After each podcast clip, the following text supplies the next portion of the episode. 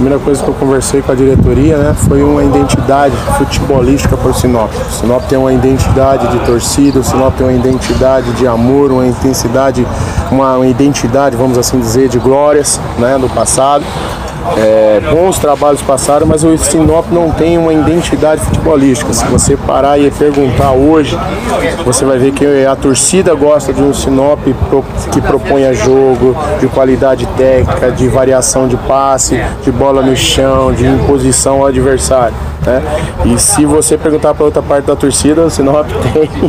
Eu gosto do ver o Sinop jogador, vamos dizer no jargão do futebol, ralando o bumbum no chão, chegando firme, dividindo, sabe? Então, na verdade, criar essa identidade ainda para essa equipe.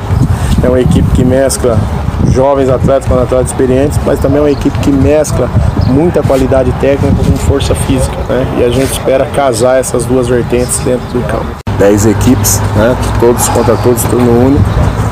Passam as melhores e é um campeonato que oscila. Você vai fazer jogos numa arena Pantanal, né? Mas você vai fazer jogos em estádios mais acanhados, com dimensões de campo menores, com equipes que jogam impondo o seu ritmo, com equipes que esperam atrás, né? O adversário, independente do resultado.